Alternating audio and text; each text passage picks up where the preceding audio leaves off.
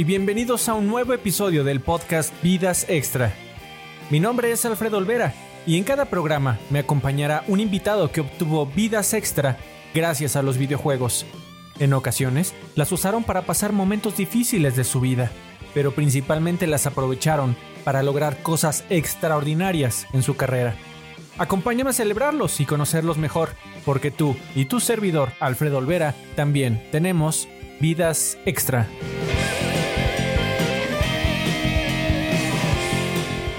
Mi invitado de hoy inició su carrera de escritor colaborando para el suplemento cultural El Búho del periódico Excelsior. Posteriormente, se convertiría en director editorial de la revista Cuo, para llegar hasta editor ejecutivo senior para 30 revistas, entre las que destacan National Geographic, PC Magazine, Conozca Más, Electronic Gaming Monthly en español y la revista oficial de Xbox, teniendo a su cargo equipos en Editorial Televisa con más de 80 redactores, editores, diseñadores y más. En su siguiente etapa profesional, inició exitosamente los esfuerzos digitales de la Procuraduría Federal del Consumidor para el gobierno mexicano. Lanzó la edición en español de The Red Bulletin para Red Bull Media House. Fue socio de la agencia de contenidos Maíz Azul Studio y se convirtió en productor de la red de contenido en formato podcast llamada Pikey Network. Autor de 10 libros publicados a la fecha, como la trilogía Pixelada y la serie titulada Hackers de Arcoiris, cinco de ellos lanzados en casas editoriales internacionales, como Grupo Planeta y Random House, autoproclamado amante de la cerveza, los videojuegos y la cultura pop. Originario de Naucalpan, Estado de México, hoy tengo el gusto de darle la bienvenida a Vidas Extra a Rodrigo Rui Choconostle. ¿Cómo estás, don Rui? Hola, muy bien. ¿Y tú, Alfredo? Bien, muchísimas gracias por tu tiempo para esta entrevista aquí a la mitad de tiempos de decembrinos, amigo, de, de fiestas decembrinas, caray. Te lo agradezco mucho. No, hombre, gracias por la invitación. Eh, pues empezamos con esta historia, mi estimado, que yo siempre te he querido preguntar mucho al respecto porque me parece que has tenido una trayectoria tremenda.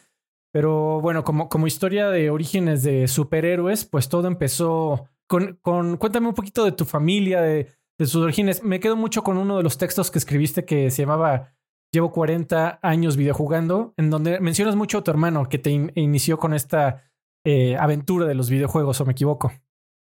Sí, realmente fue su culpa porque él es mayor que yo siete años. Y pues digamos que las cosas que estaban trendys en nuestra casa cuando éramos niños, pues el que las llevaba era él. O sea, si estaban de moda unos tenis, un programa de televisión o las consolas de videojuegos, él, él era el que siempre andaba pues, pues como bien prendido con todo eso y pues a mí pues imagínate, siete años menor, pues yo obviamente era, yo era su fan número uno en esa época. Decías que te llevaba a, a un tianguis falluquero. ¿Por dónde anda, estaba ese tianguis? ¿Te acuerdas? Sí, mira, del, de tianguis, bueno, había uno que era Tepito, en el, pues como tirándole al centro de la Ciudad de México, ¿no? Sí, claro. Y ahí, eh, pues sobre todo, ahí era para conseguir el Intellivision, que cuando salió el Intellivision 2, que era una consola blanca, eh, era así como una evolución de diseño del, valga la expresión, el Intellivision 1, que era como café con dorado, parecía control remoto de cablevisión de esa época. Y el Intellivision 2 sí, pues sí se veía súper chingón, ¿no? Y ahí era el único lugar donde lo vendían en aquel momento. Y te digo, te estoy hablando más o menos del 83, 84, más o menos. Oye, mano, ¿y a ti no te pasó como tantos videojugadores que en cuanto probamos un videojuego comenzamos con la idea y fantasía de, bueno, yo un día quiero hacer mis propios videojuegos y mis propias historias? ¿O tú nunca pensaste en, eh, de esa forma? Sí, sí lo, sí lo pensé y, y de hecho yo lo que hacía en la primaria, o sea, más o menos para que, para que se ubiquen, yo fui como niño Stranger Things, ¿no? Así, la, la, la misma edad de los morritos de Stranger Things, yo, yo estaba así en ese desmadre, ¿no? Entonces, pues imagínate, no había internet, realmente el acceso a computadoras era muy limitado y a mí lo que se me ocurría era poner un acetato sobre un, sobre un cuaderno y era como dibujar esta, estas mecánicas como juego tipo Pac-Man, ¿no? Como con un laberinto y que eh, tú vas así como, como dejando como un, como un as de algo, ¿no? En el caso de Pac-Man, pues se va comiendo como las pildoritas y todo, ¿no? O también estaba Tron, ¿no? Que estaban las motos de luz. Entonces yo ponía el acetato encima del cuaderno y según yo estaba haciendo un videojuego, ¿no? Ah, qué estaba, increíble. Estaba jugando con las motos de luz. Fantástico. Y, seguro también te tocó todo el, bombardeo de la cultura pop con Tron y, y demás eh, películas que, que, formaron, ¿no? Y que, que están muy, de alguna manera, muy atadas a, al progreso tecnológico y a los videojuegos, por supuesto. Sí, claro. Pues, imagínate, a mí me tocó Star Wars durísimo, ¿no? O sea, yo, yo vi Star Wars, tenía cinco años y la vi en el cine, recuerdo, la vi en el cine Hollywood, eh, que está así como en el borde entre el Estado de México y, la Ciudad de México. Pues es que yo siempre, yo siempre fui sateluco, entonces realmente para mí, pues era, era lo más lejos que, que podía llegar, ¿no?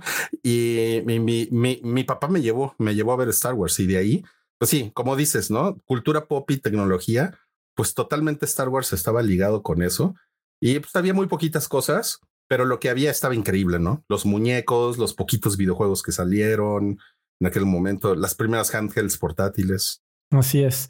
Tengo aquí que eh, para y seguir avanzando con tu historia, mi estimado, fuiste a la eh, Universidad Nuevo Mundo estudiando comunicaciones y medios eh, del 92 al 96. ¿Por qué quisiste estudiar comunicación?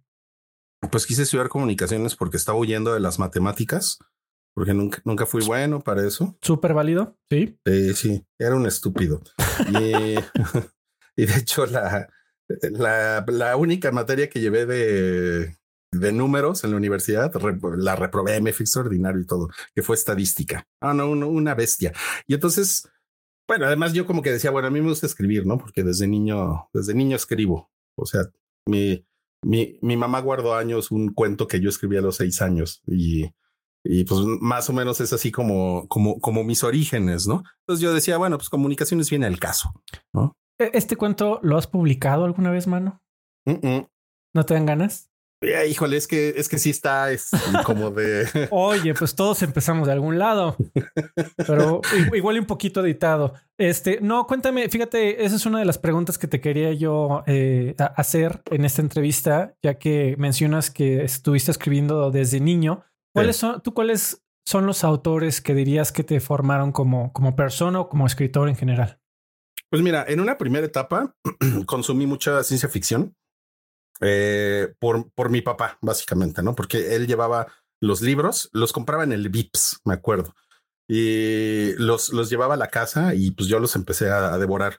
Sobre todo Isaac Asimov, eh, Arthur Clarke, Ray Bradbury, ese tipo de autores, como autores un poquito más de ciencia ficción clásica. Y digamos que eso fue todo lo, o sea, como mi primer encuentro con la literatura y de ahí en la universidad era una, como era, una carrera que tenía un enfoque muy en humanismo. Eh, llevé mucha filosofía y llevé mucha literatura también. Entonces, la verdad es que ahí ya me metí durísimo a eh, poesía, me enamoré de Shakespeare eh, ya, y también empecé a consumir a, a, José Agustín, que es, un, que es un autor mexicano, el máximo representante de la literatura de la onda. Y, pues ahí fue ya más bien como que, como que le empecé a dar una vuelta a las cosas que a mí me gustaban de ciencia ficción, pero pues ya empezar a consumir como un panorama mucho más amplio de letras. Y recientemente de que empezaste, muy poco después de que empezaste con tu carrera de comunicación, con, tus estudios de comunicación en el 93, eh, tengo por acá que eh, iniciaste colaborando para el suplemento cultural El Búho del periódico Excelsior. Cuéntame un poquito de qué hacías por allá. Pues sí, mira, lo que pasa es que yo, yo quería escribir, eh, quería ver mi nombre publicado y fui un día y me paré en las oficinas de Excelsior, así tal cual, ¿no? Creo que muchos iniciamos así. es correcto. Exacto, exacto. Y, llegué, estaba, estaba, no sé si sigue ahí, supongo que sí, en la esquina de la información, en Reforma. Y pues llegué y dije, oye, ¿qué onda? Yo, yo, yo quiero escribir y traigo algo. Acababa de salir un disco de YouTube que era um, Suropa. Y dije, miren, traigo una reseña. Y el güey que pues estaba ahí como de guardia me dijo, ah, pues, pues déjala, ¿no? Y ya, yo hablaba por teléfono a ver qué onda, a ver si se iba a publicar o no. Ese suplemento era el cultural, salía nada más los domingos. Y pues, ¿cuál, cuál sería mi sorpresa que sí lo publicaron? Wow, ¿Qué, ¿te acuerdas qué tan editada o qué tan distinta estaba de lo que tú mandaste originalmente? Estaba muy poco editada. Wow, qué buena onda. No sé si eran unos huevones o, estaba muy bien escrito. en, retrospectiva, ¿cuál sería tu opinión, mano? ¿Que fue huevones o estaba bien escrita? Honestamente. Yo creo que mitad y mitad, ¿eh? Mitad y mitad, sí. Muy bien. Eh, y bueno, de ahí estuviste un añito y, tengo también que comenzaste también a colaborar con Gilardi Editores, en donde escribiste eh, también historias para eh, artículos para Óxido y Origina. Lo que pasa es que Manuel Gilardi era el director de la carrera donde yo estudiaba y como que me echó el ojo, me dijo, mi familia tiene revistas y tiene imprenta y todo. Y y pues fue una gran experiencia poder publicar ahí, poder como realmente ahí fue donde como que tuve contacto con, con lo que era un editor, un corrector de estilo. Y pues estos, estos hermanos, eh, o sea, Gilardi tenía, Manuel tenía varios hermanos, pero uno de ellos, Pancho, eh, que ya murió, él, él fue el creador de la revista Eres. Eh, era, era además fotógrafo, o sea, él, él, era el que tenía estas ideas como de poner a, ya sabes, a Luis Miguel y a Sasha en una portada y tomarles una foto súper glamorosa en los 80. Entonces, como que yo dije, órale, pues esto sí está, estoy como en un buen momento para conocer a estas personas en la, pues en el medio de las revistas.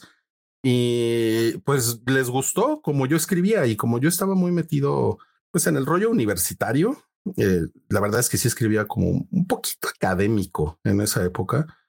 Eh, creo que eso me, me, ayudaba porque pues sí sonaba muy serio, sonaba como muy intelectual en esa época. ¿Tú dirías que de ahí nace este eh, amor que, eh, que, es evidente en tu carrera por, por el medio del, de las revistas en particular? Yo creo que sí, yo creo que sí. O sea, en, entre que, mira, en, en el búho, en Excelsior, nunca me pagaron y tampoco fue como que me dijeran, oye, vente a trabajar. ¿no? O sea, eran eran muy fríos, eran simplemente, ah, ya trajiste algo nuevo, chido, mándalo, ¿no? Y, y simplemente la parte de la paga nunca se discutió.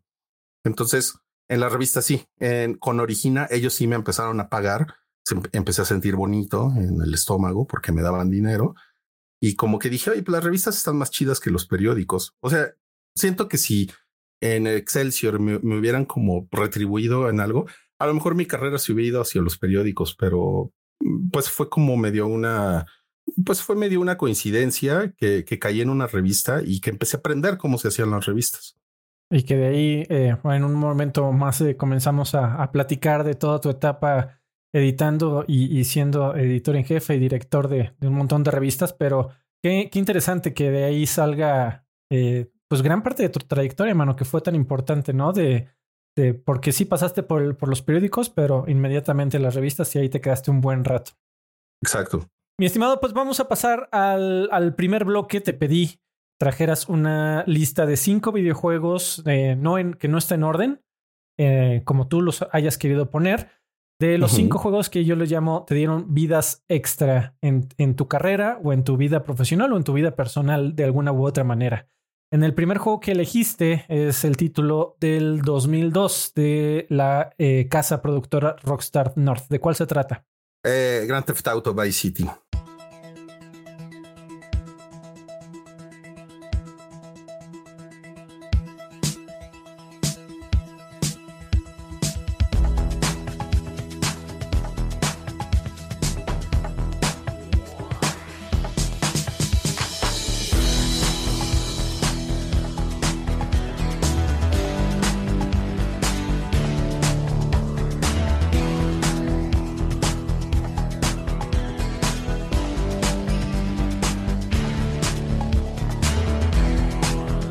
Correcto. Cuéntame, para alguien que nunca, imagínate que hay alguien que nunca ha jugado Grand Theft Auto Vice City, ¿cómo se lo describirías? Pues se, lo describiría como una, una, una, fantasía criminal en la década de los 80. Eh, como, como si mezclaras Miami Vice con Scarface y y, con todas estas capacidades de juego interactivo, pero además que era muy inmersivo en, en aquel momento. Y yo, y yo creo que eso, eso volvía al juego realmente como una, como una, una, una, experiencia única, no solo por todas las cosas que podías hacer dentro del juego, sino porque la idea era como muy arriesgada, ¿no? Así como de, ¿por qué alguien en el año 2002 le interesaría ver historias de la década de los 80, toda esa estética, eh, las palabras que se utilizaban, la música, incluso tenía todo un soundtrack, tenía estaciones de radio. O sea, a, mí sí fue algo, pues, o sea, yo en ese momento decía, puta, si esto se puede hacer, se puede hacer cualquier cosa en los videojuegos, ¿no? Fue, fue, fue algo muy impresionante para mí. ¿Has, sido el, único Grand Theft Auto que has, has jugado? ¿Has tenido más eh, chance de jugar eh, el 4, el 5? Eh, jugué, jugué el, jugué el 3, jugué después este, que este no es el 4, pero es el que siguió el 3. Después sí jugué el 4, no, no me gustó mucho. Eh, jugué el 5, por supuesto, y también jugué San Andreas. ¿Qué opinarías de todo este discurso que hay? Eh, me encantaría saber tu opinión, que hay sobre eh, esta ilusión de que vas con la prostituta, le pagas por sus servicios, sales de, del acto y la matas y recuperas tu dinero. Y todo, todo este simulador de violencia o, tal vez de catarsis que hay para la vida actual eh, ¿A ti tú sientes que, que, te liberas cuando juegas Grand Theft Auto o cuando juegas, jugaste Vice City en particular? ¿O, o es más bien otra experiencia de, de, ir ver la ciudad abierta? Cuéntame un poquito más de, de qué, se, qué, qué se siente o qué siente Rui cuando juega Grand Theft Auto. Mira, para, para mí es muy divertido.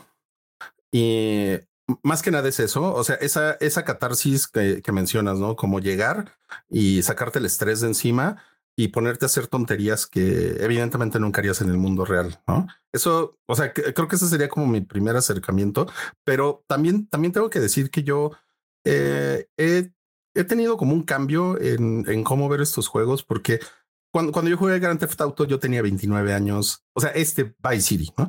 Yo tenía 29 años y no tenía hijos, y después, ya después tuve una hija y la verdad es que sí, sí me empecé a cuestionar muchísimo si, si estas cosas son tan inocentes como uno piensa.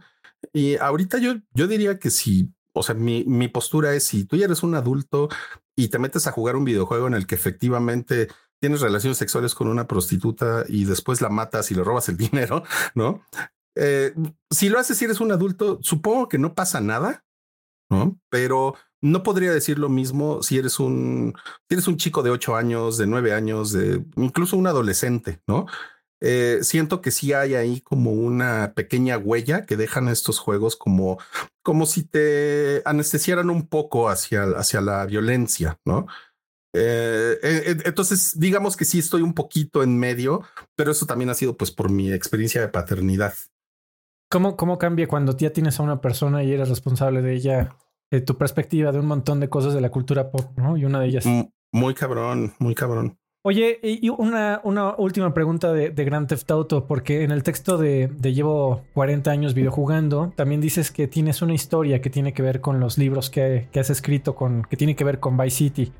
Sí. Eh, no, ¿Me puedes contar brevemente de qué se trata esta historia?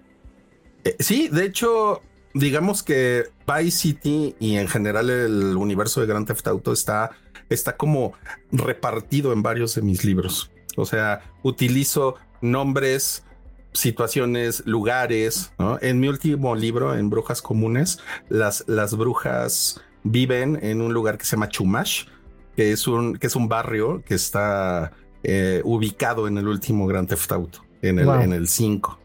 Y, y de hecho hay como o sea, como que yo utilicé ese mapa, el del último Grand Theft Auto 5, justamente como un mapa en mi libro, ¿no? Eh, y, y, es hacer un, es hacer una mezcolanza dentro de tu cabeza, ¿no? Pero pues, así sale la inspiración, mano, para todos los creativos, de lo que ya conocemos. Y, me, y, me, y, me, podría extender mucho porque hay muchísimas cosas, pero creo que a grandes rasgos eso, eso lo resume. Bueno, gran, gran juego del, del 2002 de los maestros de Rockstar, que ahí viene ya el 6, mano, lo estás esperando. pues sí, eh, van a ser dos años muy largos. Es correcto. Grand Theft Auto Vice City juegas.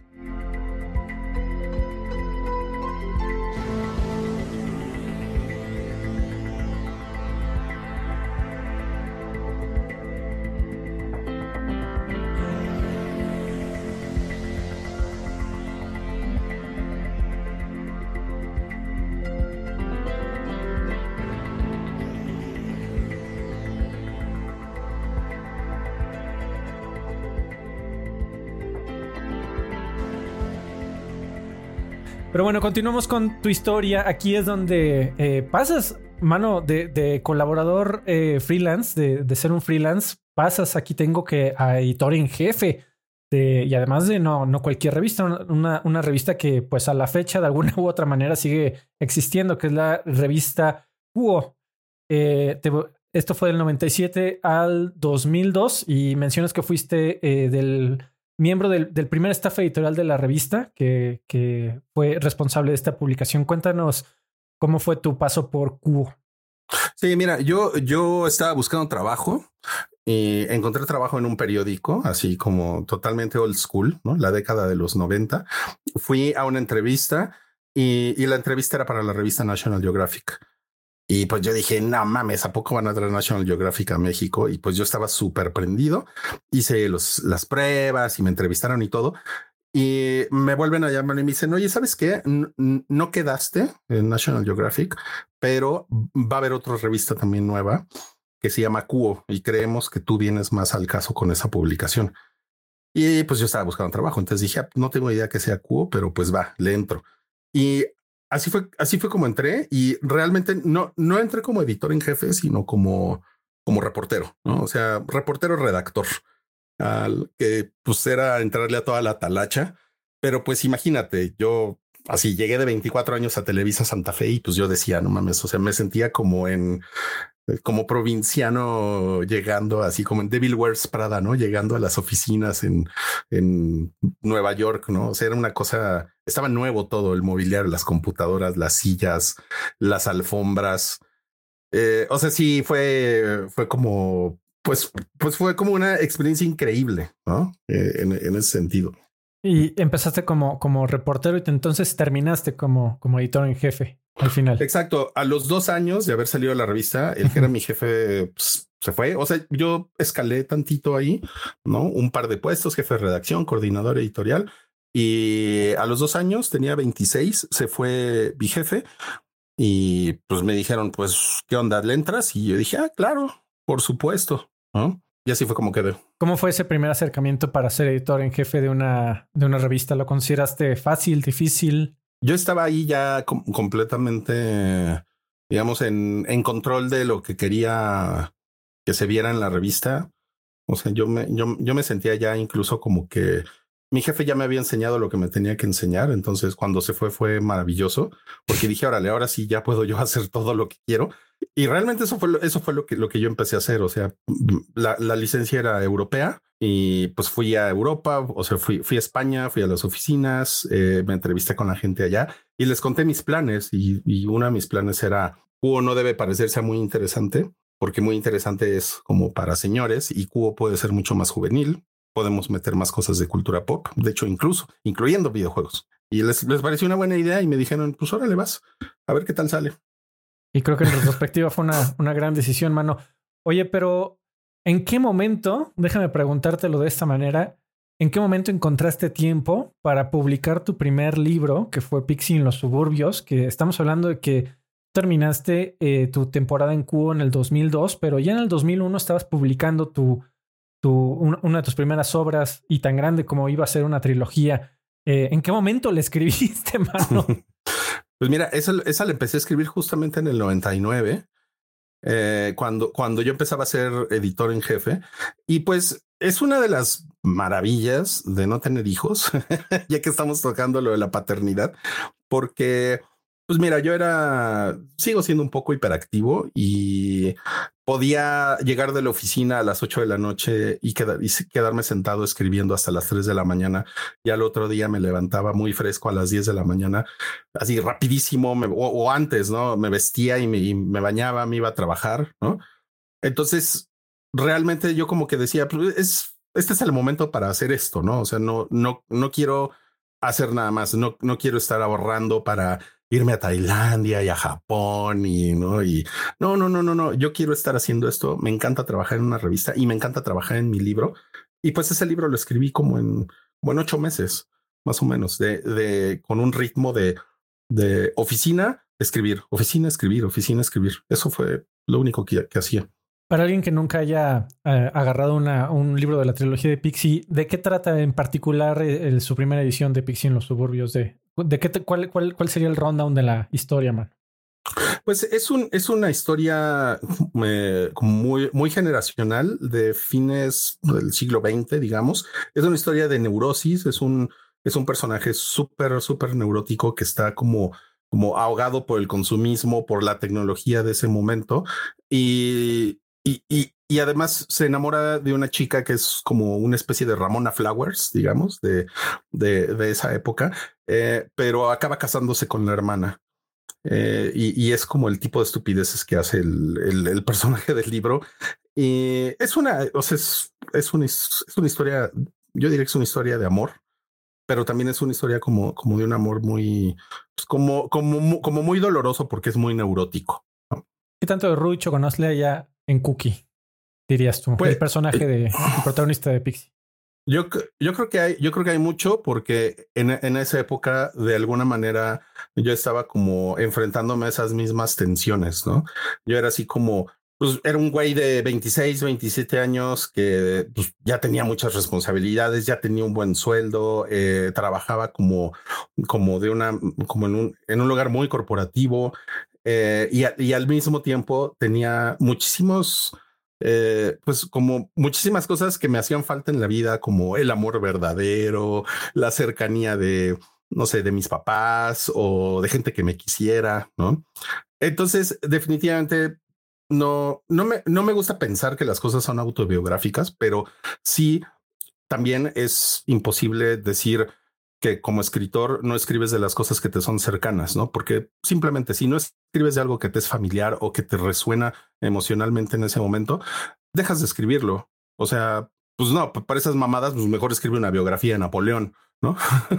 de, una figura histórica. Le hablas a Walter E. Saxon para que venga y te siga por tres meses para que escriba tu biografía. Qué terror. sí, suena, suena medio terrorífico. Eh, pero bueno, ahorita vamos a regresar a, platicar un poco más de, Pixie y de, esta eh, trilogía de, publicaciones. Pero también quería en este bloque tocar eh, pues ya tu inicio directo en, en, Televisa Publishing como editor ejecutivo senior, en el cual pues ya estuviste 11 años y bueno, ahí tocaste un montón de revistas. Se te hizo tocar, mira, mi estimado este National Geographic que mencionaste hace un ratito, PC Magazine, Men's Health, pero por supuesto, bueno, estás aquí en Vidas Extras y estás hablando conmigo, entonces te imaginarás que me, me interesa un poquito más eh, eh, este tema de eh, Electronic Gaming Monthly en español, Sync tal vez un poquito, que también tuve el gusto de, de, compartir ahí un espacio contigo por un rato. y la revista oficial de Xbox, por supuesto. Kargi ya contó la historia, como él se la sabe, de que a él, le llegó el rumor al cuando él estaba en, en otra revista que se llamaba Atomics. Eh, le llegó el rumor de que Televisa estaba tratando de comprar la, la licencia de Electronic Gaming Monthly en español y que llegó a la oficina de, de, a dar portazo de, de Carol a tratar de decir, oye, aquí estoy yo y contrátame.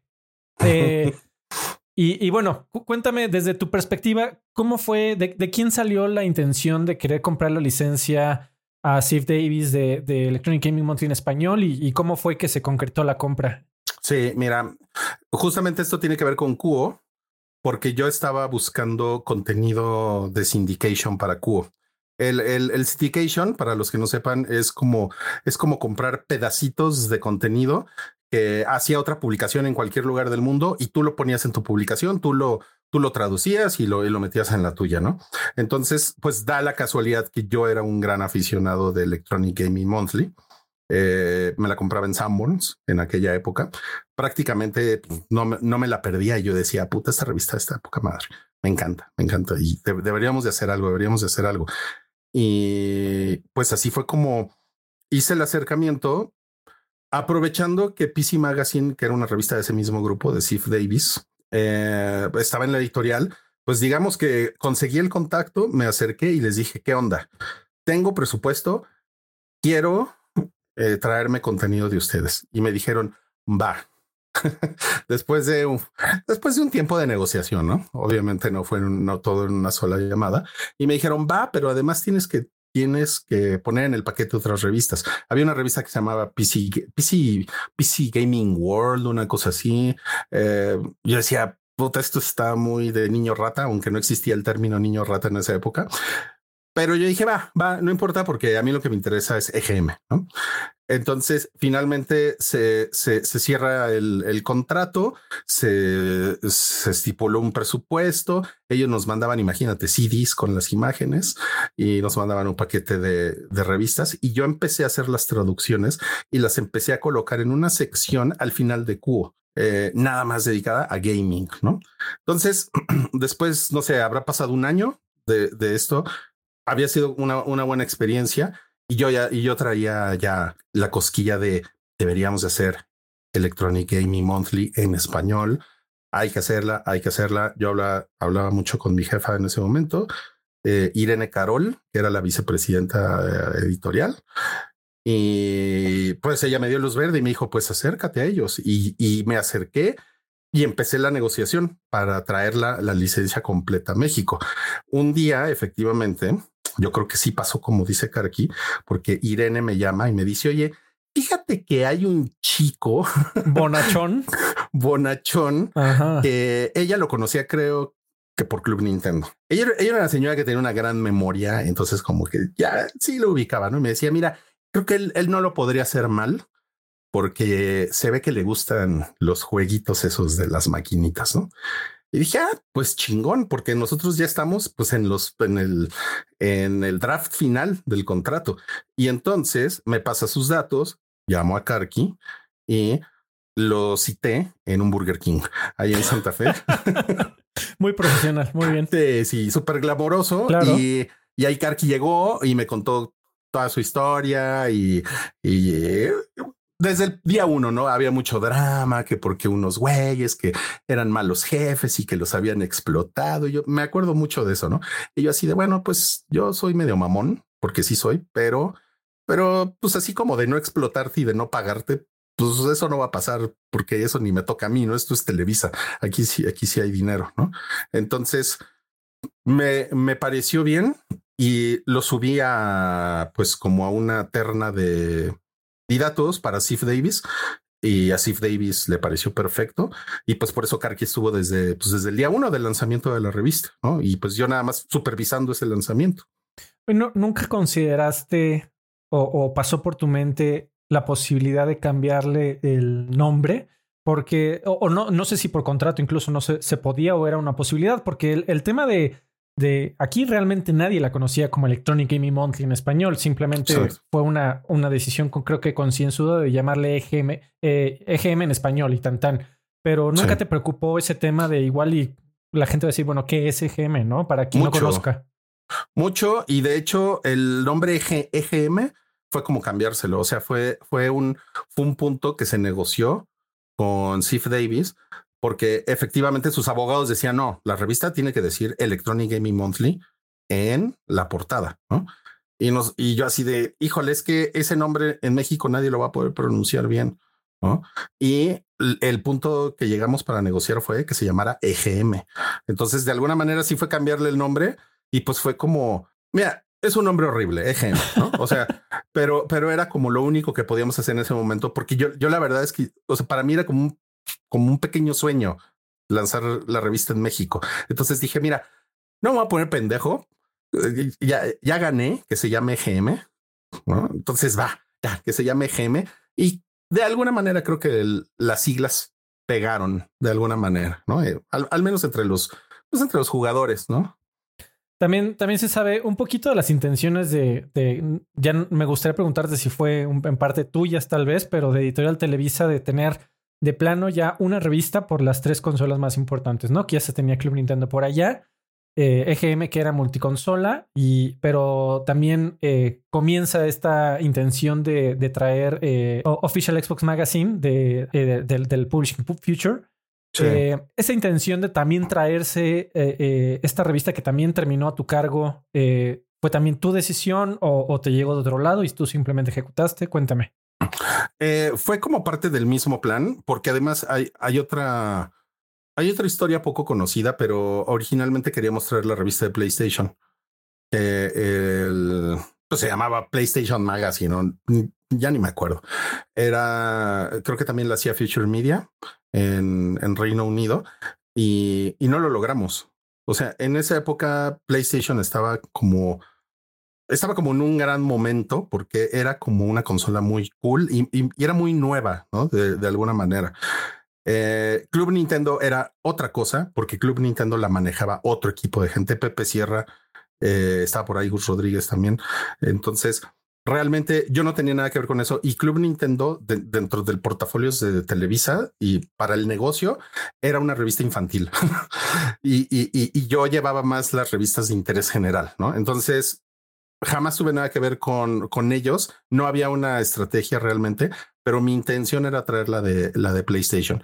No lo logramos y el patito feo, entonces era la revista oficial de Xbox porque Xbox estaba así como de puta, es que Xbox, como que a nadie le interesa Xbox, pero al mismo tiempo Microsoft tenía mucha presencia en México o estaba empezando a, a crear su presencia más bien, ¿no? Y dijimos, ah, pues igual ya que hay una oportunidad de negocio. Eh, se la asignaste al, al buen eh, Daniel Avilés Don Densho. Le, mandamos un saludo. Cuéntame, eh, en, en, ese, en ese sentido, primero Karki, después este Daniel, para ti, ¿cuáles son las, las aptitudes de un gran editor de revistas de videojuegos? Que, evidentemente ellos las tenían y, por eso los elegiste, pero ¿cuál dirías que son las actitudes claves que debería tener un, un, gran director editorial de una publicación de videojuegos?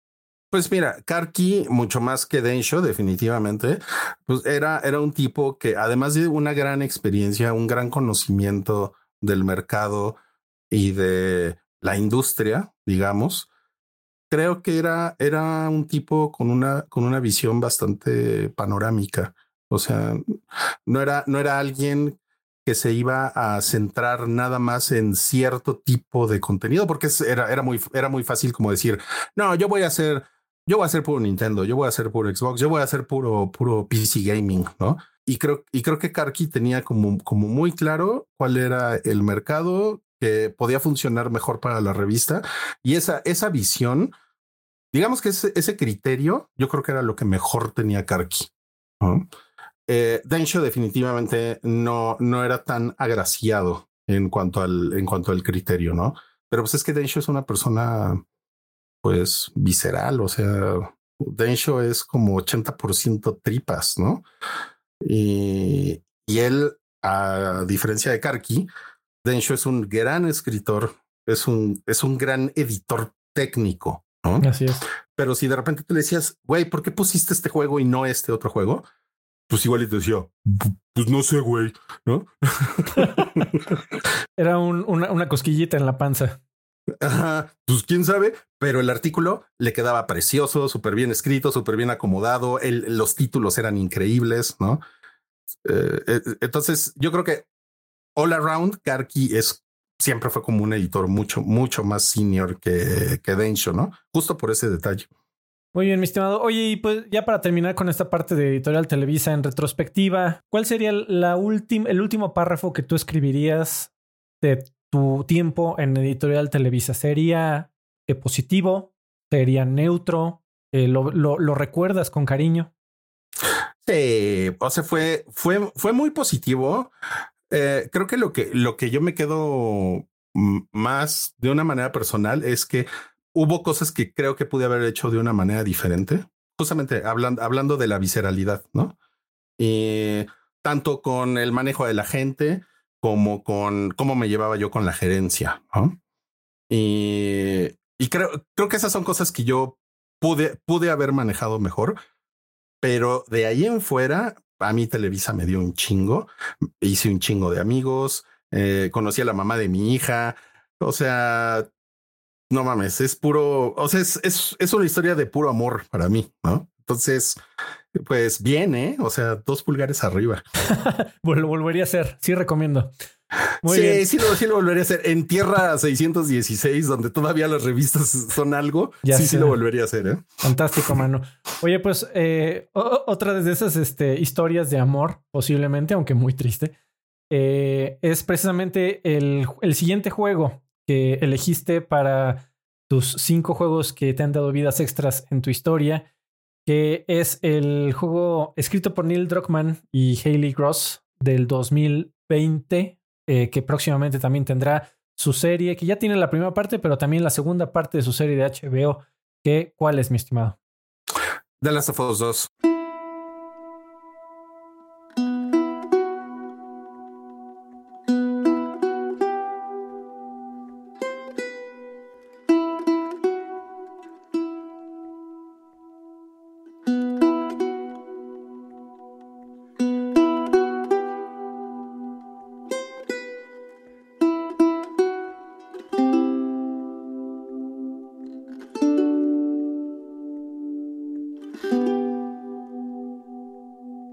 Por qué elegiste The Last of Us 2 para tu segundo juego que te dio vidas extra.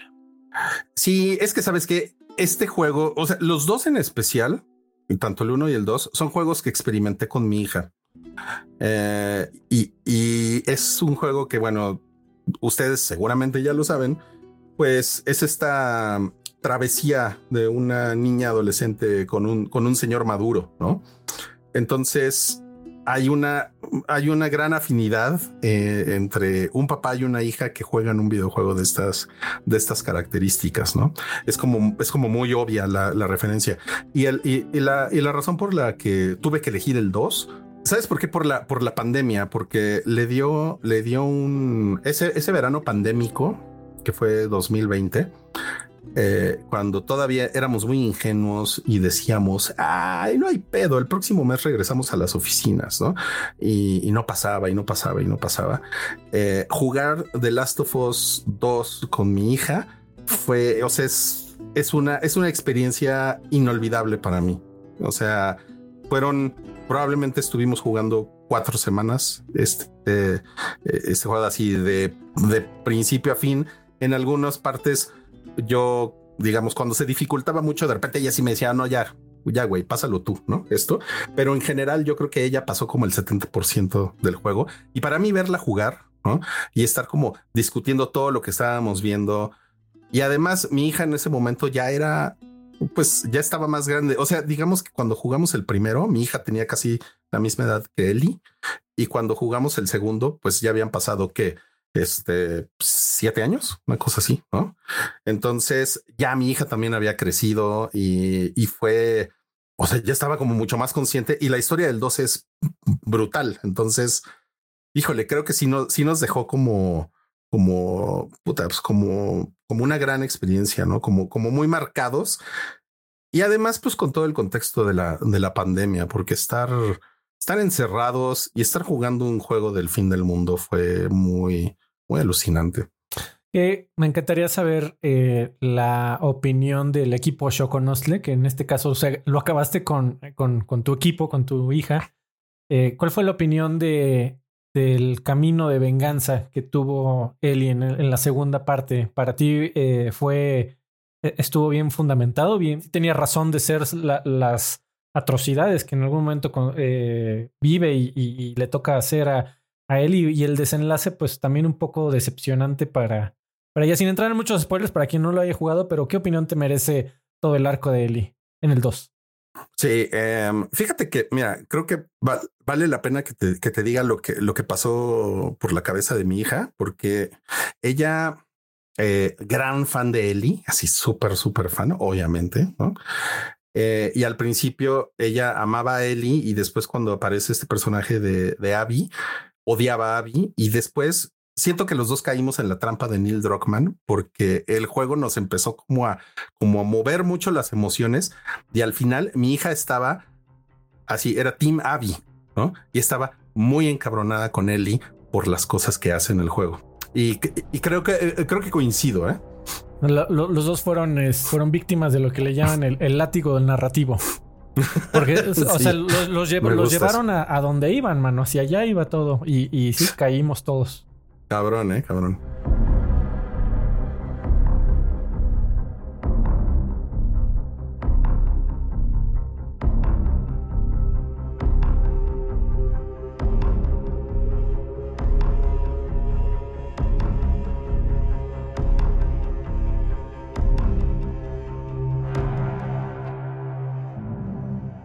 Listo, mano. Pues pasamos a la siguiente parte de tu vida profesional, en donde eh, me gustaría preguntarte acerca de Miller Jiménez, escrito en el 2003 y dos años después también La vida sin Pixie, pero empezamos eh, con Miller Jiménez. Cuéntame un poquito de esta obra.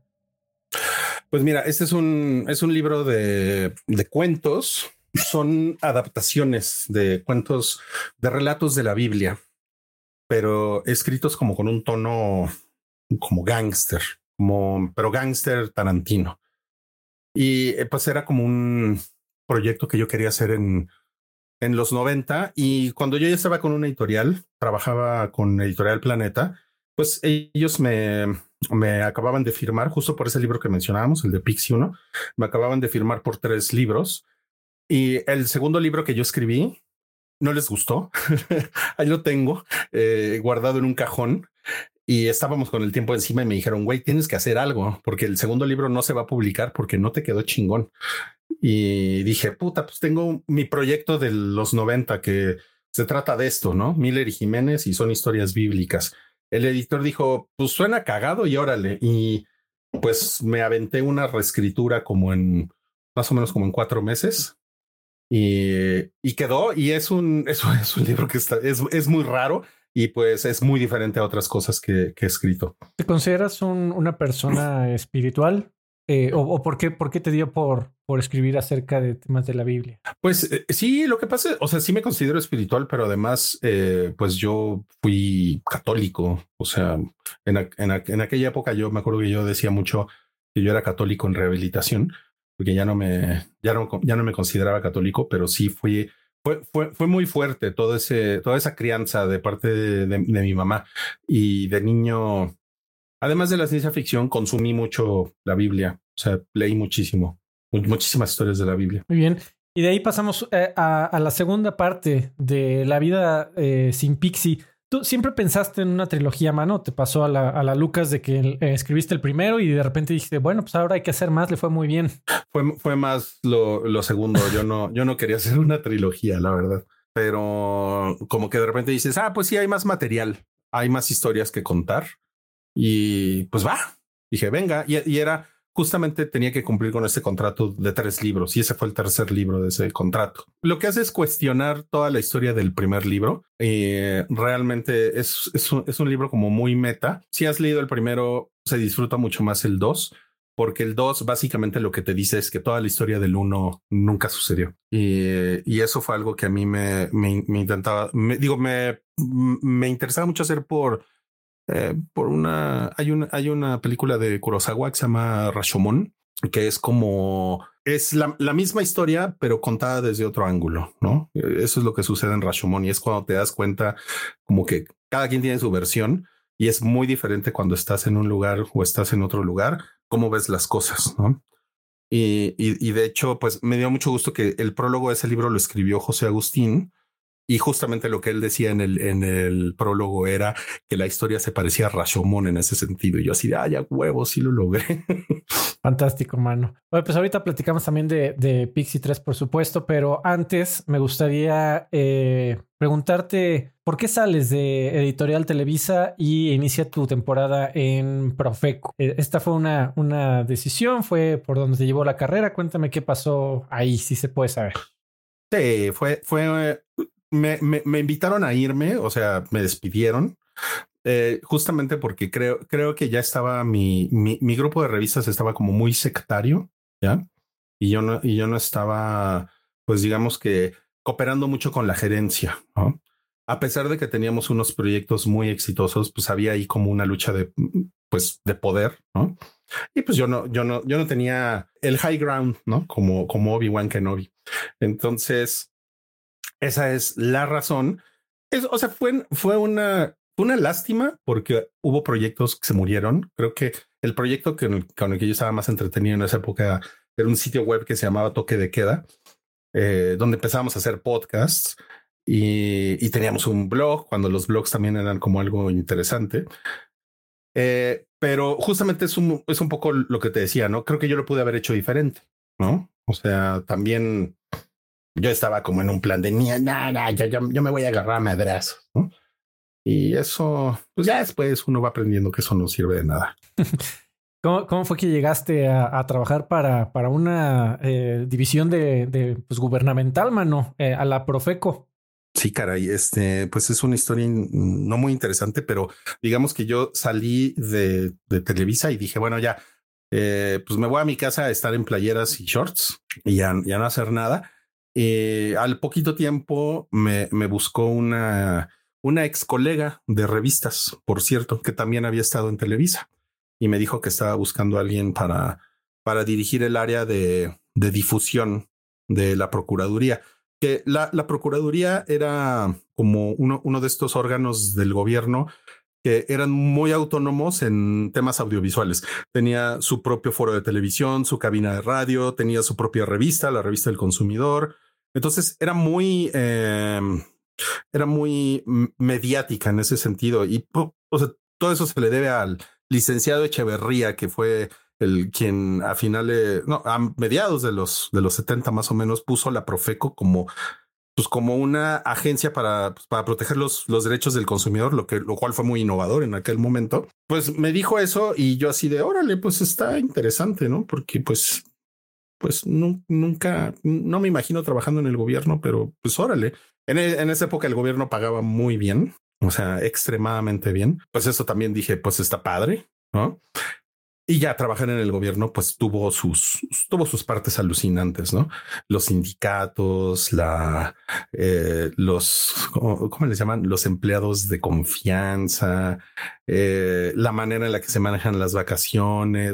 Yo tenía dos secretarias y yo decía, ¿para qué quiero dos secretarias? Pero tenía que tener dos secretarias. Fue, fue muy raro, pero por otro lado, me dieron libertad también de poder armar pues, un equipo y también me traje, pues como era una revista, me, traje gente que trabajaba en Televisa y pudimos modificar también el, programa de televisión, pudimos hacer cosas en redes sociales. O sea, eh, eso también es como una, una estrellita en mi, en mi currículum, es que la cuenta de Twitter de Profeco fue, fue la primera cuenta de Twitter del gobierno federal, bueno, de cualquier red social del gobierno federal. Y, y pues imagínate, yo estaba ahí en el año, estoy hablando del año 2000, o principios de 2009 explicándole al secretario de Economía qué era Twitter. Eh, y el señor no tenía idea de lo que le estaba hablando y yo explicándole, sigues gente y la gente te sigue a ti. ¿no? Bueno, ¿y eso para qué? ¿Y eso para qué?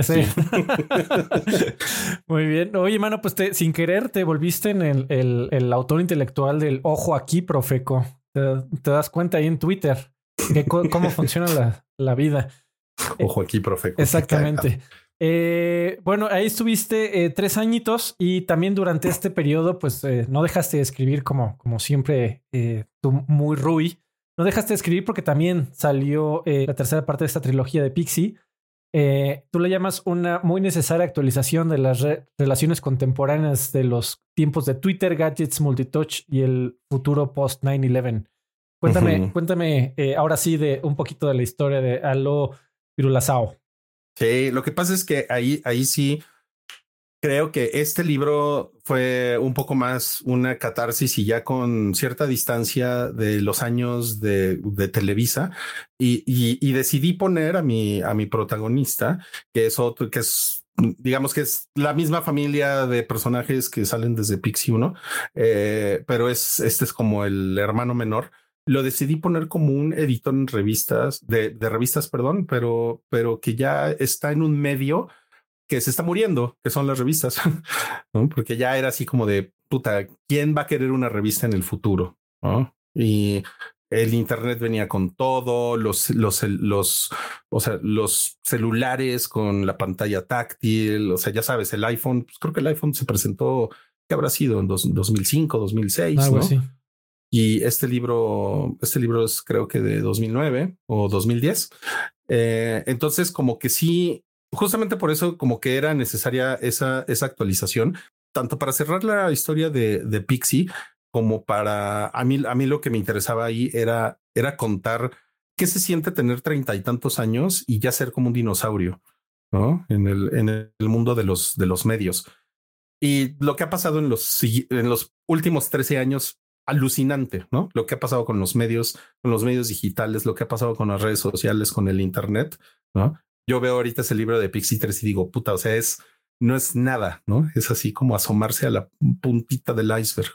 Era, era inevitable, desde tu perspectiva, era inevitable la muerte de la revista, mano. ¿Había alguna forma de, de salvarla, crees tú?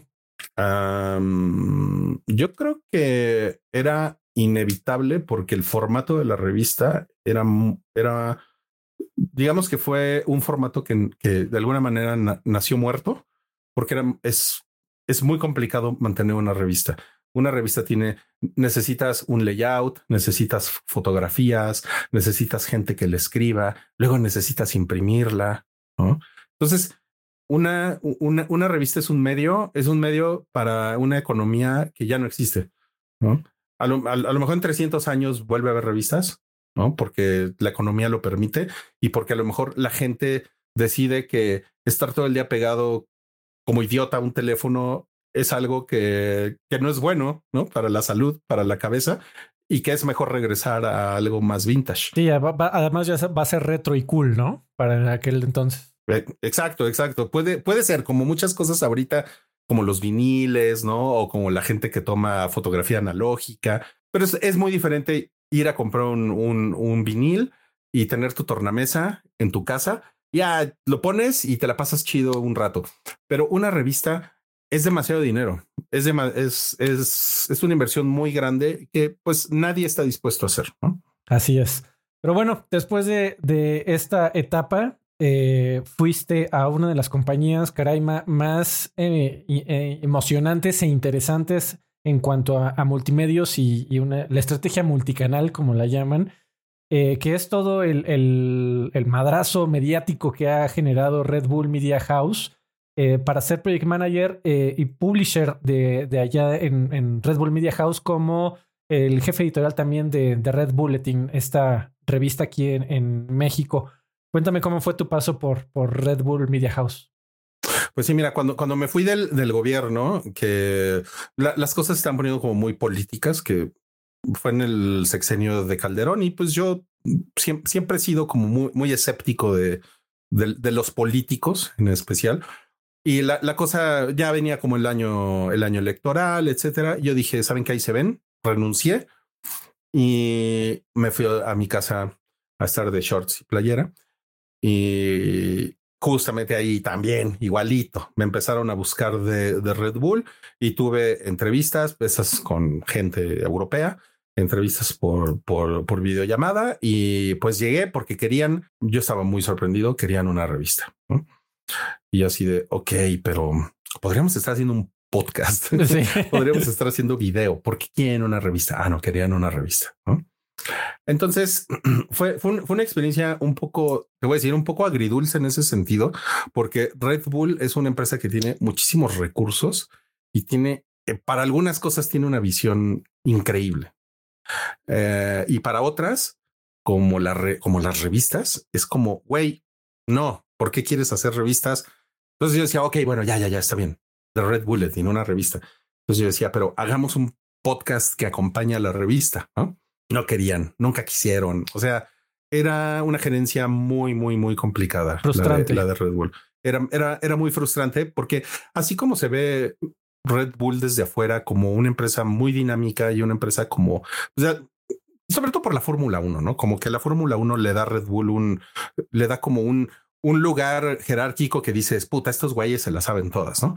Al mismo tiempo, la verdad es que trabajar desde adentro era mucho, era mucho más frustrante para mí que trabajar en el gobierno, imagínate. Wow. O sea, había más reglas, había más restricciones de, de todo, ¿no? Porque es una, es una marca que todo lo hace según el manual de la marca. Ok. Y, y no, no fue como en todos los lugares en los que he trabajado, hice muy buenos amigos ahí, igual que en Profeco hice muy buenos amigos, pero eh, no fue la mejor experiencia desde el punto de vista creativo.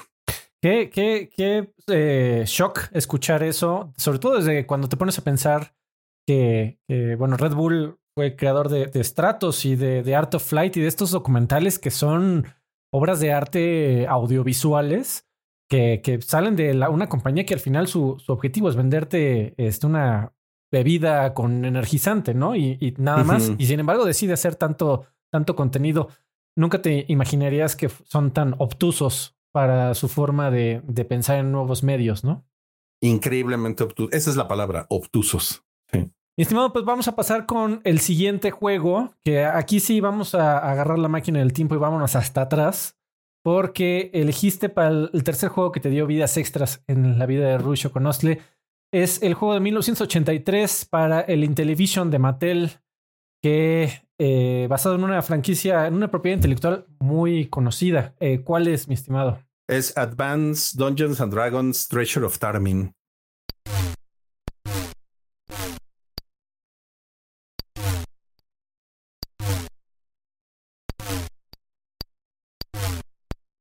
Es correcto. Cuéntame por qué lo, por qué lo elegiste como uno de tus juegos que te dio vidas extra. Uy, es que este juego es totalmente es como un eh, eh, es un lugar feliz de mi infancia. Es eh, es como no sé, pienso en llegar de la escuela, llegar de la primaria, aventar la mochila y eh, subirme corriendo a la, a la, recámara a aprender la consola, a pesar de que mi mamá ya tenía eh, el arroz, ya se estaba calentando y ya estaba como casi la mesa puesta, ¿no? Y mi mamá gritándome, ¿no? Digo, güey, baja a comer, ¿no? Pero yo quería llegar a jugar. Y, y, es, y este juego era, pues era, era muy alucinante para mí porque digamos que tenía, tenía una profundidad que pues yo no había visto en los, en los juegos que yo había jugado hasta ese momento. Yo, o sea, yo fui jugador de Atari 2600, que por, ahí hay un juego, búsquenlo, googleenlo, se llama Adventure, que es, es un juego en el que pues juegas con un pixel y matas dragones, ¿no? El dragón tiene como cuatro píxeles nada más, ¿no? y ese, ese juego para mí fue algo increíble.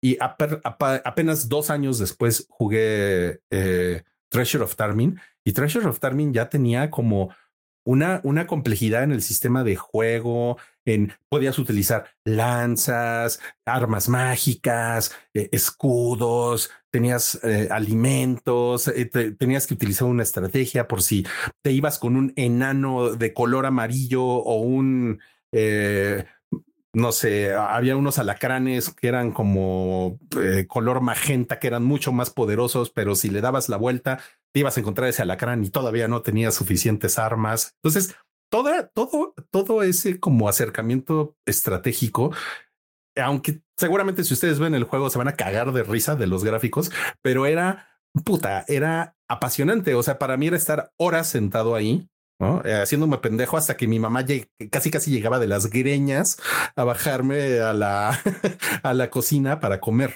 Pero, ay, no mames. ¿Cómo, cómo le hiciste para escapar de las garras de clavarte durísimo en el tema de Dungeons and Dragons? ¿O, te hizo ir a, leer a Tolkien? ¿O cómo le hiciste para salir de, de ese vortex, mano? Pues fíjate que, que, Tolkien me salvó de alguna manera, porque sí, o sea, me metí durísimo a leer la, la, trilogía sagrada. Eh, por suerte, y, y sí, lo, lo, digo en serio, no tuve ningún amigo cercano que jugara Dungeons and Dragons en, en papel. este, exacto, en el, juego de mesa. Eh, eran, eran juegos en eran juegos difíciles de conseguir en esa época. Era muy, muy de fayuca. Y jugué Dungeons and Dragons, el de mesa, hasta la universidad. Y, y, el grupo al que me acerqué, tampoco jugué mucho, pero el grupo al que me acerqué, pues eran unos marihuanos de lo peor, ¿no? Entonces dije, órale, estos güeyes se ve que tienen mucho tiempo, mucho tiempo libre.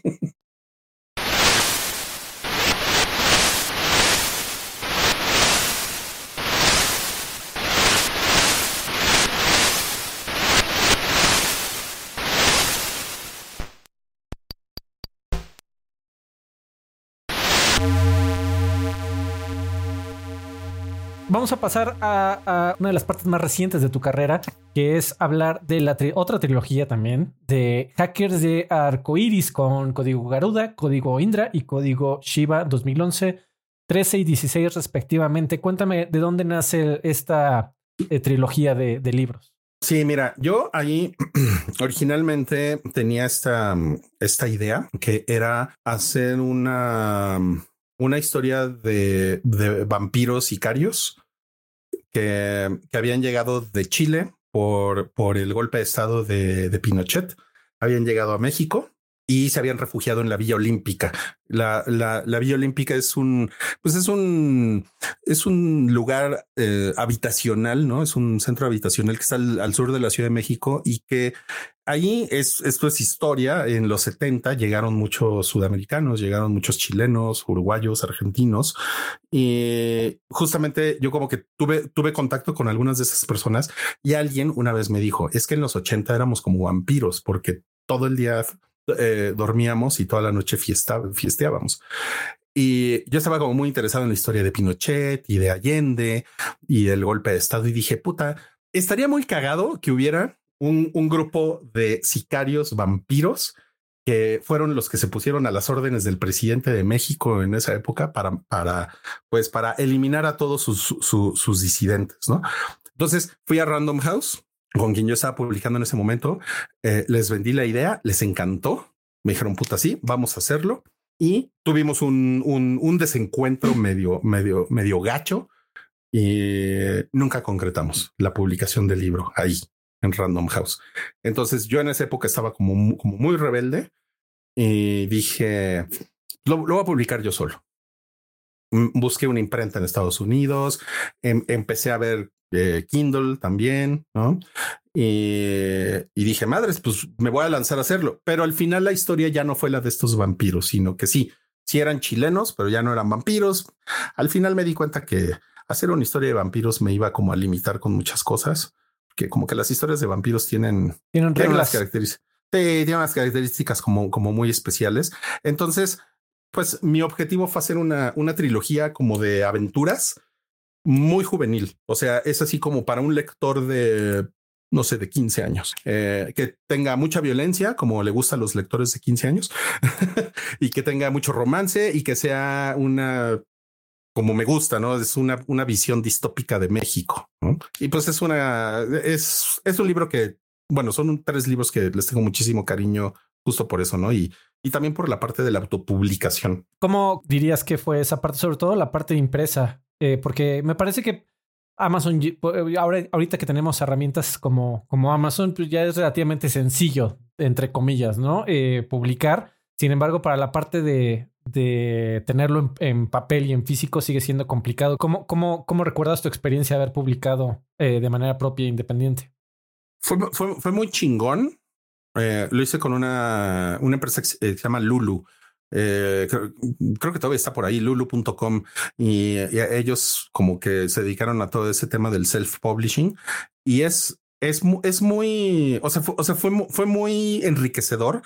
Sin embargo, también es muy cansado. O sea, es mucho menos sencillo de lo, de lo que parece. Y, y, ahí volvemos como al, al punto de eh, autopublicar si necesitas un editor.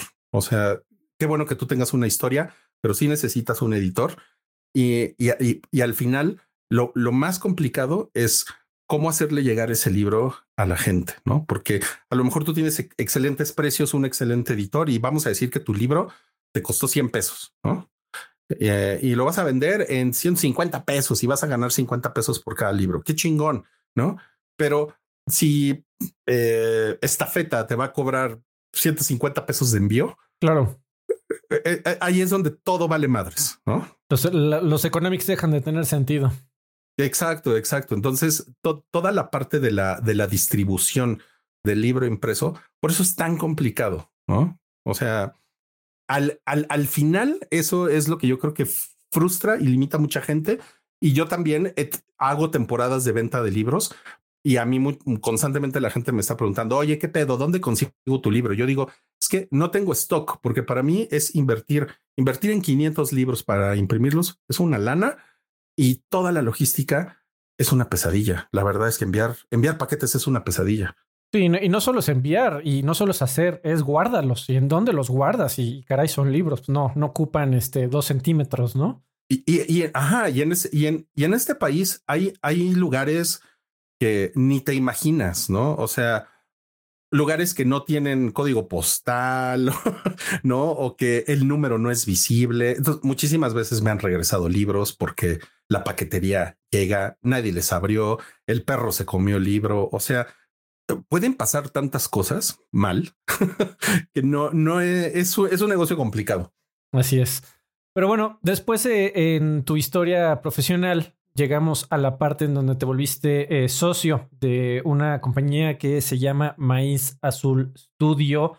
Y eh, tengo aquí que todavía laboras de alguna manera por ahí, eh, ya más de 10 años por allá. cuéntame, ¿qué, ¿qué, haces en, en Maíz Azul Studio y cómo iniciaste por allá? Pues mira, eh, en 2013 justamente yo estaba en yo estaba en Red Bull y, y unos amigos me invitaron a asociarme con ellos con esta con esta empresa. Entonces, pues durante un tiempo yo estuve dobleteando entre Red Bull y esta empresa es, un, es una agencia creativa y pues a la fecha es mi es es es mi negocio. Eh, somos una productora y somos un y somos una agencia de contenidos que trabajamos con pues con empresas grandes, con con empresas como, como muy corporativas. Casi no le damos atención a, a, clientes pequeños. Eh, y desde la pandemia nos hemos, nos hemos enfocado mucho como en, como en la parte de pues, comunicación corporativa, eh, comunicación interna. antes de la pandemia éramos muy marketing, trabajar con mercadólogos, eh, cansadísimo, cansadísimo trabajar con mercadólogos. Y por suerte, desde la pandemia, eh, los muchos presupuestos se movieron para la, para la parte de comunicación social, comunicación corporativa. Y entonces estamos pues muy contentos ahí, ¿no? Como, como vacas felices pastando en, los presupuestos de la, de la, de la comunicación. Y, hay muchos proyectos que hacen las empresas de, de, reciclaje, de agua, de, o sea, proyectos sociales que nosotros los apoyamos con la producción de sus videos o con eh, redes sociales. O sea, digamos que es como un, es un, es un trabajo que no estoy presumiendo mucho en, en Internet, ¿no? Soy, me, me gusta ser como más discreto en ese sentido, pero pues es lo que se lleva más o menos la mitad de mi tiempo. Al final, algo tiene que pagar las deudas, mi estimado. Exactamente. Este, fantástico. Pues de platicar de Maíz Azul, vamos a pasar al siguiente juego que elegiste, que fue uno de los títulos que, que yo tuve el placer, caray, de jugar contigo en algún momento de la historia, que fue el clasicazo del 2004 de los muchachos de Bungie para el Xbox original, que ¿cómo se llama? Halo 2.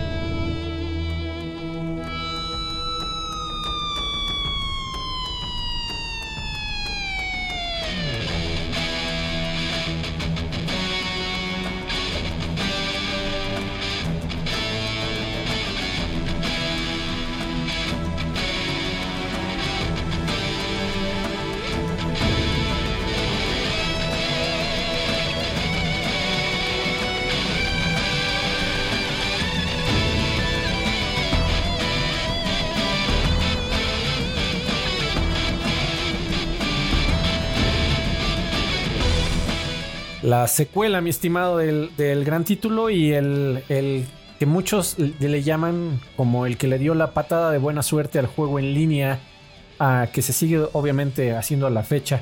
Eh, y, eh, también en tu texto eh, de, los 40 años videojugando, mencionas mucho de, tu temporada y de las madrizas que se organizaban en, el lugar conocido como la Covacha de Editorial Televisa. de, de, Halo 2, mano. Este, ¿Para ti qué significa ¿Qué significaba jugar Halo 2 con tus cuates, con tus amigos? Híjole, ese también, ah, así como, como lo que les contaba ahorita de Advanced Dungeons and Dragons, también creo que creo que era un, era, era un lugar feliz. O sea, eh, regresar de la comida y sentarnos a jugar en la oficina. Eh, yo, lo, yo lo veo ahorita en, perspectiva y es puta, era, era, un gran privilegio, ¿no? O sea, ¿quién, quién, ¿a quién le pagaban por estar jugando videojuegos? estamos hablando de, no sé, qué fue el año 2005, por ahí, 2004, 2005. Y muchas veces ni, siquiera salíamos a comer, pedíamos pizzas y hacíamos retas y éramos pues 12 simios, ¿no? Te, incluyo también porque también andabas por ahí. Eh, haciendo las, haciendo las retas y eh, nos cambiábamos los nombres y estábamos a los gritos. Y, o sea, no sé, siento que alguien también podría decir, güeyes, pinche bola de irresponsables, ¿no? O sea, no mames, no, no, no mames con que eso era trabajo, ¿no? Era un ejercicio de, team bonding que le hubieras dicho, man. Por, si algún ejecutivo se hubiera parado por ahí, le respondías así. ¿Sabes qué? Yo creo que, yo creo que les daba miedo, o sea, les daba miedo pararse ahí porque literalmente todo, ese agujero, lo, lo que le llamábamos la covacha, era, pues era como un gueto, ¿no?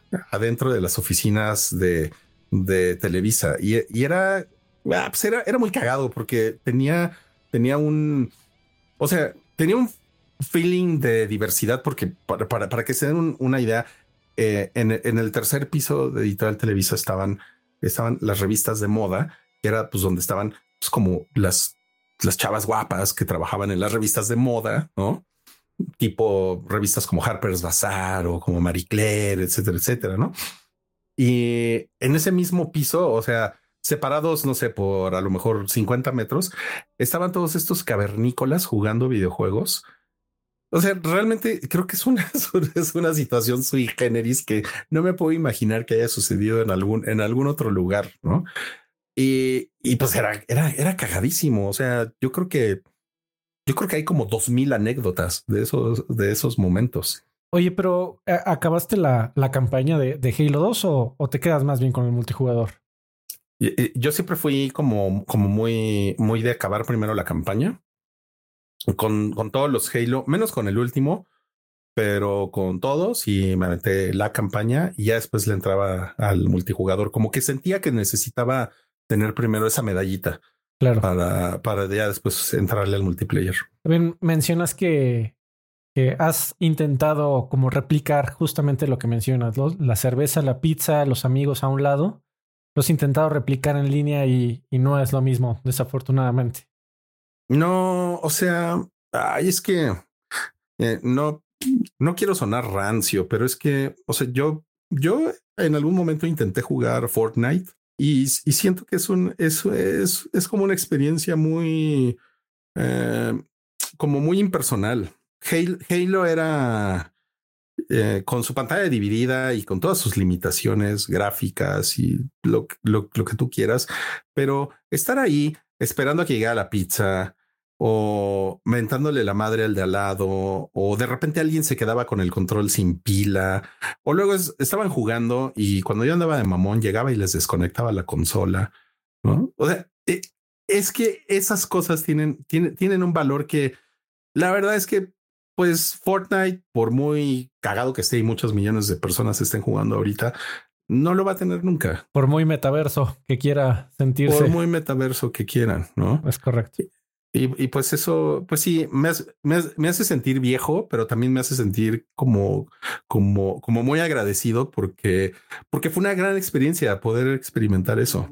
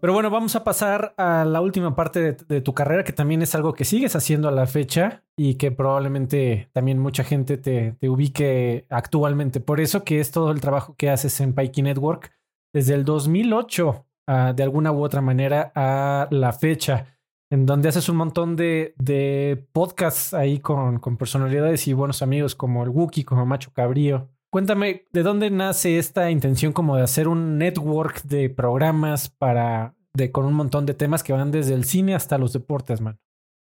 Pues mira, el, el, el, el origen es que me voy de Televisa y el proyecto de toque de queda se queda como en hold. Y yo dije, no, pues de alguna manera tenemos que capitalizar con, con toda esta audiencia y con, con, toda esta gente que, que, está con Blue Balls ahorita, porque de plano dejamos de, de producir contenidos. Y entonces fue cuando, cuando fundé Paiki. Eh, tal cual en el año 2008 y pues Paiki ha estado ha tenido épocas en las que he estado dormido hay épocas en las que he estado un poquito más activo que otras y ahorita de un par de años para acá rebrandeamos el canal del hype para que se llamara Paiki, justamente como para tener más diversidad de contenidos, para darle espacio a otras voces. Y es, pues es, un, es una cosa que nos, no sé, como que siento que nos une muchísimo con la, con la comunidad, hacer un podcast semanal de cultura pop, que es el Hype, que va, ahora en enero va a, va a salir el episodio 513. Eh, como que es algo que a mí me mantiene muy activo, como estar, estar pensando en cuáles son los estrenos de la semana. Tengo que salir a cuadro, tengo que enterarme de las cosas, tengo que leer. O sea, es un excelente pretexto para no echar la hueva, ¿sabes? Y además de eso, Estamos haciendo ahorita cosas como el Fandalorian, que es de como de cultura geek. Estamos haciendo el de deportes que, que, mencionabas.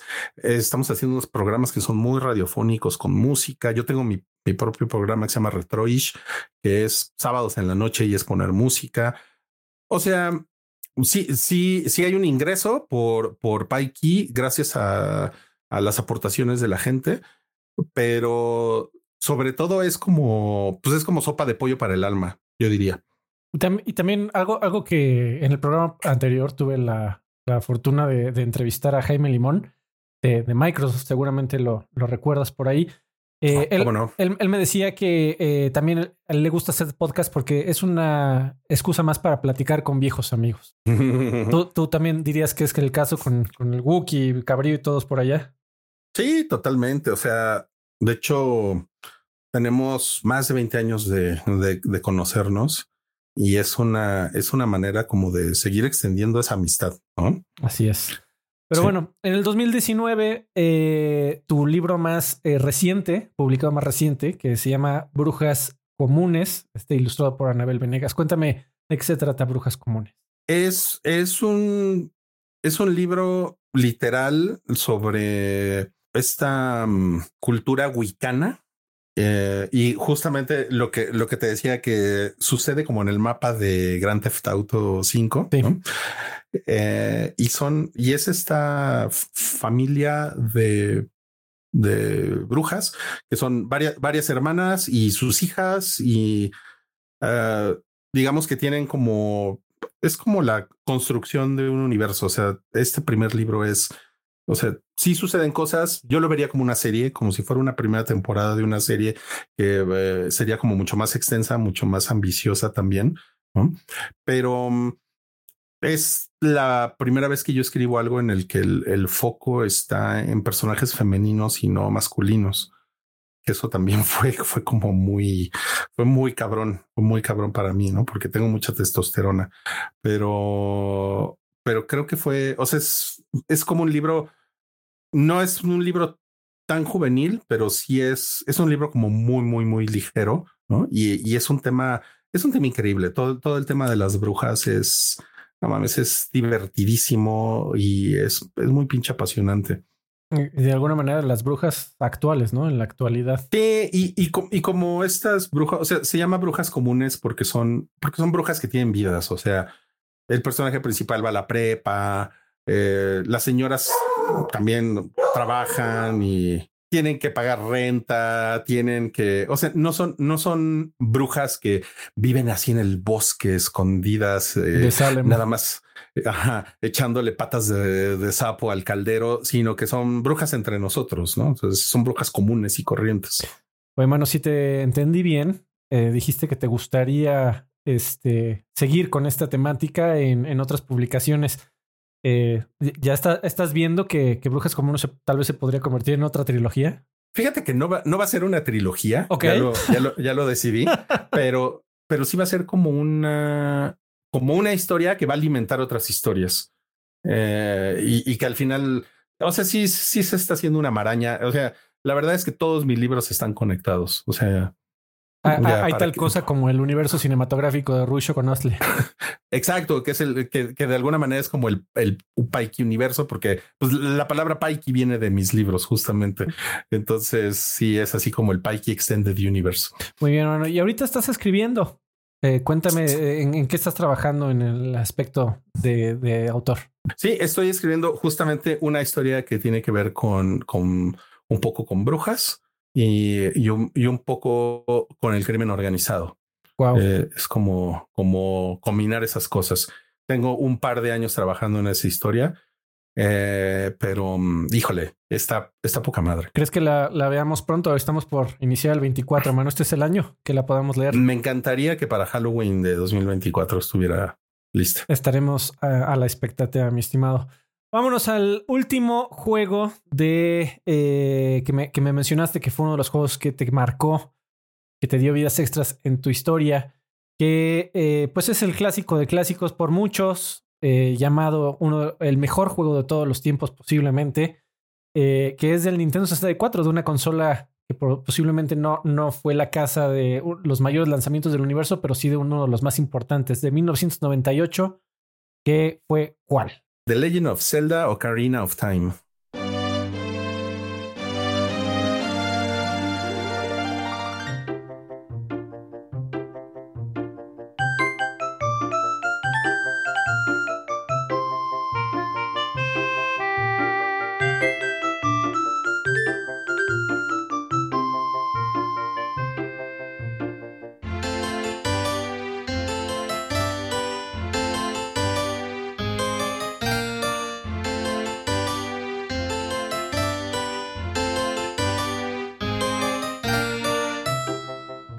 Cuéntame, cuéntame de dónde nace este amor por Ocarina of Time.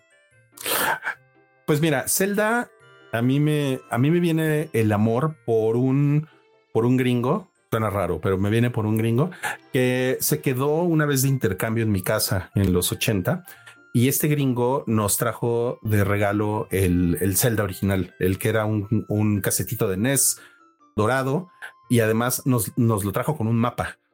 Eh, que era así como, como un folletito que abrías y era puta así de no mames. O sea, yo les acabo de contar de, de Treasure of Tarmin. De repente veo ese mapa de Zelda y digo, no mames, esto es como 20 veces más grande. no lo puedo creer que esto exista. Y pues fui gran fan de, de ese juego. Y en los, en los 90 creo que lo, lo bonito es que yo ya trabajaba y me pude comprar con mi dinero mi propio N64 y sobre todo me lo, me lo compré por Shadows of the Empire, que era así como el juego que, sí, como nerdo de Star Wars, yo lo estaba esperando. Y, pero cuando, cuando salió el nuevo Zelda, yo estaba ahí como muy, muy, muy, muy encima, ¿no? Y digamos que me, me remite mucho como a una época en la que yo era como un John Godin, ¿no? De 25 años que pues ya tenía mi dinerita y ya me la podía gastar en mis chingaderas. Y, es, y eso es como, es como una gran declaración de principios, o sea, frente a, en mi caso, frente a mis papás, ¿no? Porque era así como de, güey, toda la vida me has dicho que los videojuegos son pues como de vagos, ¿no? Y ahorita que ya trabajo, ¿qué crees? Fui y me compré un pinche videojuego, güey, ¿no? En, en tu cara, ¿no? mire, mira, sin manos. Exacto. Y, y, y, pues recuerdo haber pasado como tres meses en, en ese juego entre y, y, ya como con otra dinámica, ¿no? O sea, entre que yo quería escribir, tenía que ir a trabajar y además tenía que jugar el pinche juego porque ya me lo había comprado, ¿no? Entonces, pues ya, ya, ya no era igual que simplemente llegar de la escuela y encerrarte ocho horas a jugar como tarado, ¿no? Claro. Entonces sí, eso es, un, es una época así como de fines de los 90 maravillosa y el, y el juego, pues todos ustedes saben qué tipo de juego es, ¿no? O sea, para mí sí fue como amor a primera vista.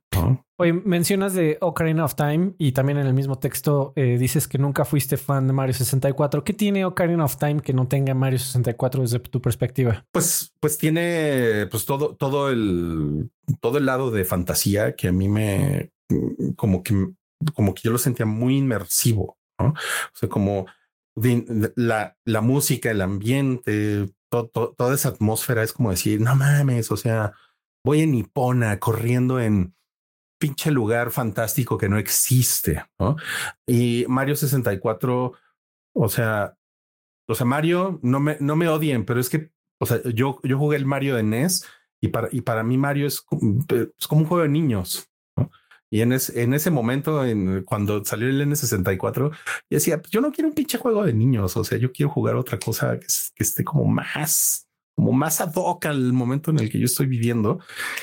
Y sí, no, eh, o sea, lo jugué así 10 minutos y dije, esta mamada no es para mí, qué horror alguien que no viva en el loop eh, del infierno de tener que salvar a la misma princesa una y otra vez por el resto de su vida, ¿no? De, preferencia. Fantástico, mano. Pues sí, definitivamente uno de los juegos más importantes, si no el, mejor juego de todos los tiempos. Yo creo que no habría falla en llamarle eh, uno de los juegos más importantes de todos los tiempos.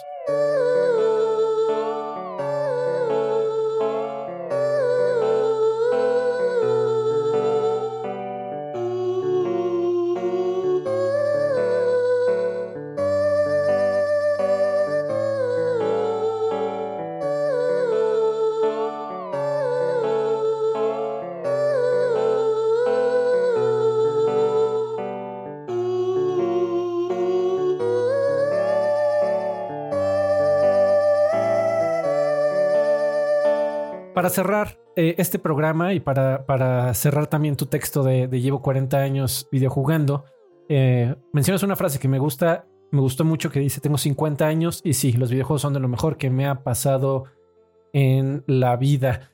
Eh, ¿Tú dirías que, que, los videojuegos te, te han formado o, han, han, sido parte importante de quién es Rui Choconostre el día de hoy? Sí. Mira, simplemente yo no, yo no sería el mismo escritor que soy sin los videojuegos. O sea, yo creo que los videojuegos a mí me, me enseñaron a contar historias. Eh, por supuesto, los libros también, ¿no? Tengo buena ortografía, esa se la debo a los libros, pero la manera en la que un videojuego te cuenta una historia, para mí fue algo, creo que es lo que más disfruto de los videojuegos, ¿no? O sea, ahorita ya me frustro mucho. Ah, si está muy difícil el, el videojuego, lo, lo suelto. La, la, verdad es que ya, ya me he vuelto muy huevón en ese sentido, ¿no? Pero la, pero la historia, la historia que te puede contar un videojuego, puta, eso es lo que a mí se me ha quedado siempre. Y definitivamente eso simplemente para mi carrera como escritor, eso, eso es algo que yo le debo a los videojuegos. Y alguien con mucho dinero se te acercara y te dijera, Rui, quiero que me escribas un, una historia para un videojuego, que obviamente tendría que ser una novela interactiva de alguna u otra manera. ¿Te sentirías listo como para afrontar ese reto? Sí. Sí, sí, sí, me la aviento, ¿eh? sobre todo si, si es alguien con mucho dinero. Eso es muy importante. Pero ¿cómo, ¿cómo lo abordarías desde el punto de vista? sería como un árbol tal vez de decisiones en donde si haces A pasa a B y después llegas a C y vas a terminar en Z hagas lo que hagas o cómo, cómo afrontarías ese reto, mano. Te lo pregunto porque seguramente sería muy diferente de la manera en que escribes novelas el día de hoy. Sí, pues mira, eh, siento que hay tan, tantas maneras de abordar una historia en un videojuego que definitivamente ahorita no tendría esa respuesta, pero me acuerdo mucho de este juego que se llama, eh, es algo así como Home Alone, pero creo que no, creo que no se llama Home Alone, que realmente no, no sucede nada en el, es un juego indie y no, no sucede nada en el juego. Lo único que haces es explorar una casa abandonada. y es como ir atando como todos los, como todos los pedacitos que te va dejando la historia, ¿no? Como si te fuera dejando migajas. Eh, creo que algo así a mí me, me, me interesaría hacer. Búsquenlo y y, por cierto, es un juego que sucede en la década de los 90. Entonces, además, eso es, eso es un plus porque los 90 fueron la mejor década para estar vivo en la historia. Es científicamente comprobado. Estaba tratando de, de acordarme de buscar. Ah, Gone Home. Seguramente estás pensando. Gone Home. no, no, no. Sí, Gone Home, Gone Home. Exacto, exacto. Y, y, y esa es una cosa que me, que, o sea, francamente, yo, yo he descubierto gracias a mi hija de, no sé, de 10 años para acá, que los videojuegos no, no se trata, o sea, puede no tratarse nada más de balazos, ¿no? Y de tengo que acabar el nivel, ¿no? Sino que simplemente es, puede ser un juego de exploración que te va contando una historia, pues eso me parece maravilloso. Entonces, bueno, te digo, no tendría la respuesta exacta, pero yo creo que sería algo así, como Gone Home. Ojalá algún día podamos ver un, un videojuego escrito por la pluma de Ruisho Conosle. Y si no, eh, digo, eh, tampoco es que nos quedemos con el peor es nada, porque tenemos el gusto de, de, leerte en tus obras futuras que estarás lanzando. Esperemos que en este 2024, mi estimado, en donde te, para enterarnos de cuándo sale tu libro y tu posible videojuego en el futuro. este, cuéntanos en dónde te encontramos, cuéntanos también de tu Substack, que me parece muy interesante. Sí, pues miren, creo que lo más fácil es Instagram. Eh, soy arroba Ruiz en Instagram y mi Substack es ruiz.substack.com. Ahí mando textos por correo electrónico que increíblemente es un medio que ha como resucitado y, pues me gusta como compartir mucho mi prosa por ahí, ¿no? Es como tener un periodiquito. Está, está muy padre, hermano. ¿Has pensado en incluso hacer un compendio y tal vez publicarlo por separado o prefieres dejarlo ahí en Substack? ¿Sabes qué me gustaría? Me gustaría escribir unas, o sea, en un libro impreso, como las memorias de los años de, Televisa, como, pero con varios autores, ¿no? O sea, que Densho escriba su parte, que Cabri escriba su parte, que Karki, o sea, eso es algo que me gustaría, pero en un libro impreso, porque si lo hacemos en un blog digital, se va a perder, ¿no? Y sería, sería algo mucho más rico tenerlo así como los, los locos años Televisa, ¿no? En un, en un volumen impreso. Avísame si sale para comprarlo menos, amigo. Definitivamente me, llama, me llamaría. colabores. sería para mí un gran honor. Pero bueno, eh, muchísimas gracias, Don Rui, este, por tu tiempo. Eh, espero que, que sigas eh, siendo un autor tan exitoso como lo has hecho hasta ahora en el futuro. Y no puedo esperar a, ver qué más escribes, qué más eh, también nos compartes de tu gran eh, y amplia historia como videojugador, que como dices, ya más de 40 años videojugando. Y espero que nuestros, nuestros caminos se crucen también en el futuro, mi estimado. Me dio mucho gusto platicar contigo. Muchas gracias y mucho gusto, Alfredo.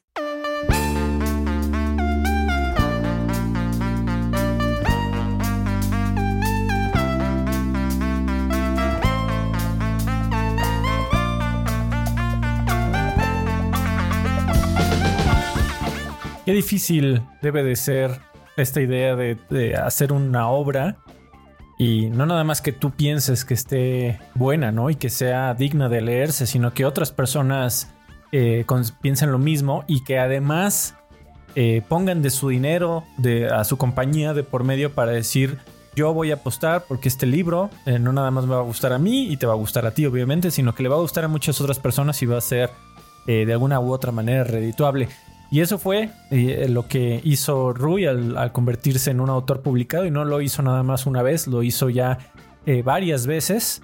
Eh, definitivamente vale la pena leer una de las obras del buen Rui Shokonosle y además un gusto tenerlo por acá en Vidas Extra porque un videojugador de la vieja escuela, videojugador empedernido y que además es muy importante también para la historia de la comunicación en videojuegos en México porque pues él fue la persona que dijo EGM en español, creo que vale la pena tenerla aquí en México y que hizo los esfuerzos para que esto sucediera. Para la próxima eh, edición de Vidas Extra voy a tener el gusto de darle la bienvenida al buen don Daniel Avilés, alias Densho.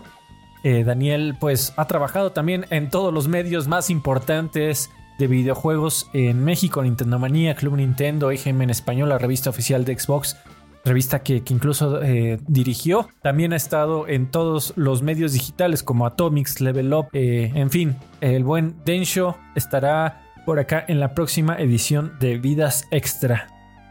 Y muchísimas gracias a todos los que me han apoyado eh, en Patreon, a Juan Aranda, a Horacio Antonio 14C, a César Hernández, a Edgar Merlo, a Jesús Valenzuela, Oscar Kik, Arturo Reyes, Jorge M, Mario Castellano Solea, Luis Delgado, Arturo Gallardo y a todos los que me apoyan porque de verdad que me han eh, motivado muchísimo a continuar y que encuentran eh, personas que encuentran este programa lo suficientemente valioso como para dar ahí algunos centavos. Para mí vale mucho más de su aportación monetaria. De verdad se los agradezco infinitamente. Así que nos vemos en un par de semanas por acá con otro episodio de Vidas Extra